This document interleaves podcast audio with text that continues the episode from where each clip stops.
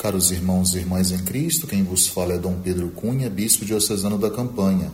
Hoje é domingo, dia 3 de março, e nós estamos celebrando o terceiro domingo da quaresma, cujo evangelho é o de João 2, de 13 a 25. Pegarei alguns fragmentos deste santo evangelho.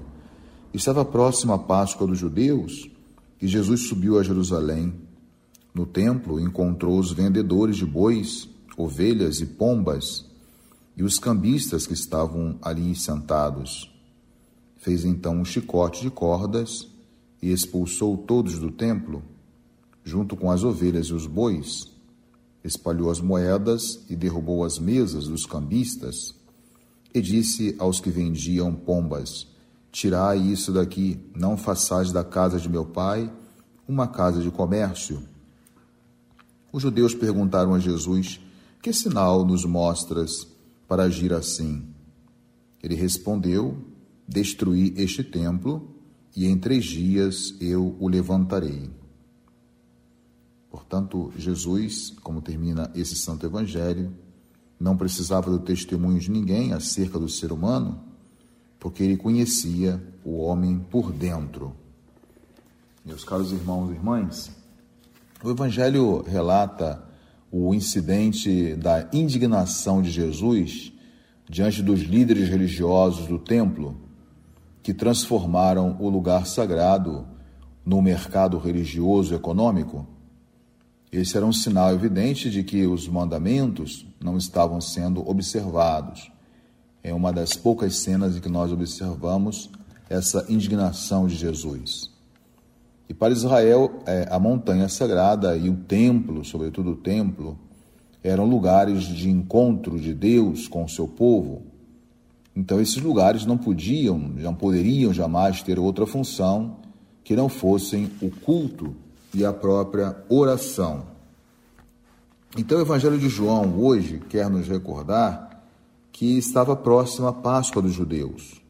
Então, Jesus chega no templo de Jerusalém e se depara com vendedores e cambistas. Então, duas cenas aí nos chamam a atenção: a expulsão dos vendedores, onde faz um anúncio profético: não façais da casa de meu pai uma casa de comércio, como nós vimos em João 2,16. E esta foi uma declaração de Cristo feita na linha da própria pregação dos profetas. Jesus dá continuidade a essa indignação dos profetas.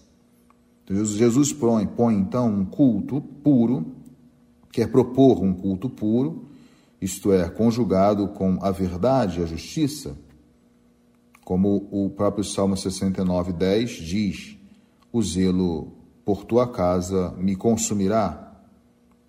Isso significa recordar plenamente, é reviver a Páscoa, como será visto então na segunda cena do Evangelho de hoje, que nós vamos abordar.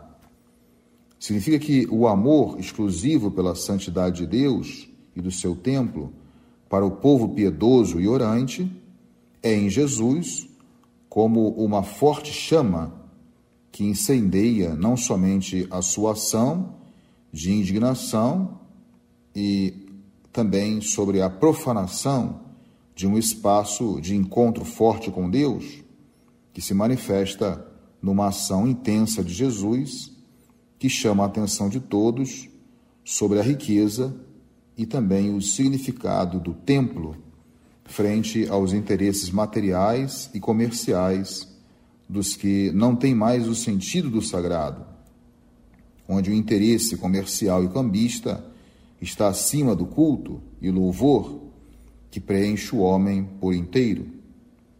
Jesus se apresenta assim, cheio de deste fogo ardente de amor pela casa de Deus, e por isso o evangelista João coloca este episódio logo no início do seu evangelho. E é óbvio que este ato vai apontar ou se relacionar com o drama de sua própria morte. Aí está um sentido profundo da relação entre o templo e Jesus que fala destruir este templo e eu reerguerei em três dias. E a cena que nos chama a atenção e que está aí no centro do evangelho de hoje é essa declaração de Jesus, que eu já mencionei: Destruí este templo e em três dias eu o levantarei, em João 2,19. Então, assim, é uma declaração que demonstra a incompreensão dos interlocutores de Jesus que estavam aí eh, realizando esse ato no templo, ou também os interlocutores de Jesus que não conseguem entender em todo alcance a palavra de Jesus. E ao mesmo tempo eh, Jesus segue firme nesse bom propósito de purificar esse mesmo templo, mesmo sendo ironizado pela sua fala quando ele de fato remete à reconstrução deste templo em três dias. E quando Jesus então ressuscitou dos mortos, os discípulos lembraram-se do que ele tinha dito, como esse mesmo Evangelho de João 2, 22 está descrevendo no domingo de hoje.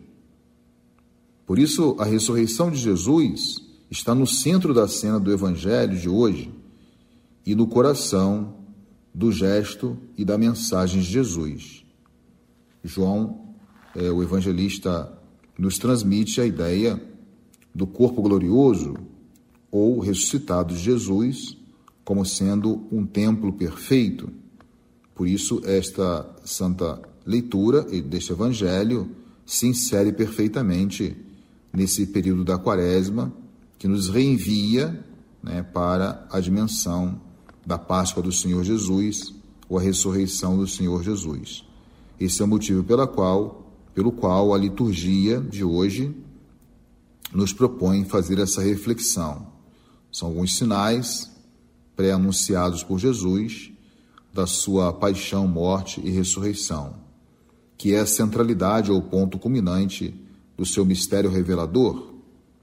Então, portanto, como nos ensina o apóstolo Paulo, a igreja é o corpo glorioso de Cristo, inserido em nossa vida e em nossa história. Por isso somos edificados por Deus, no sentido de sermos edifício de Deus. Não sabeis que o vosso corpo é templo do Espírito Santo? Nos diz São Paulo na primeira carta aos Coríntios 3, 9, 6, 15. Então, a mensagem do Evangelho na liturgia deste domingo, quaresmal, é um apelo a purificarmos nossas igrejas de todo tipo de contaminação, como os interesses políticos, econômicos ou materiais. Mas ela deve ser um sinal da presença de Deus entre nós, um sinal luminoso da Páscoa de Cristo, da presença do amor de Deus. Mas nós sabemos também, de outro lado, que a secularização excessiva de hoje muitas vezes nos cega e não nos permite ver mais a igreja como ela é, isto é, mistério, corpo de Cristo, casa de Deus, abrigo e consolo dos homens. A igreja deve ser sempre um sinal visível de Cristo, o local onde atualizamos sempre o seu memorial no mistério de sua paixão, morte e ressurreição. Então, a partir da liturgia da palavra de hoje, peçamos ao bom Deus que o tempo da quaresma nos auxilie celebrar este mistério em toda a sua grandeza e seu significado. Louvado seja nosso Senhor Jesus Cristo, para sempre seja louvado. O Senhor esteja convosco, Ele está no meio de nós. Seja bendito o nome do Senhor, agora e para sempre. A nossa proteção está no nome do Senhor, que fez o céu e a terra. Por intercessão da Virgem do Carmo e dos nossos beatos Padre Victor em Achica, abençoe-vos o Deus Todo-Poderoso, Pai e Filho e Espírito Santo. Amém. Tenham todos um abençoado domingo.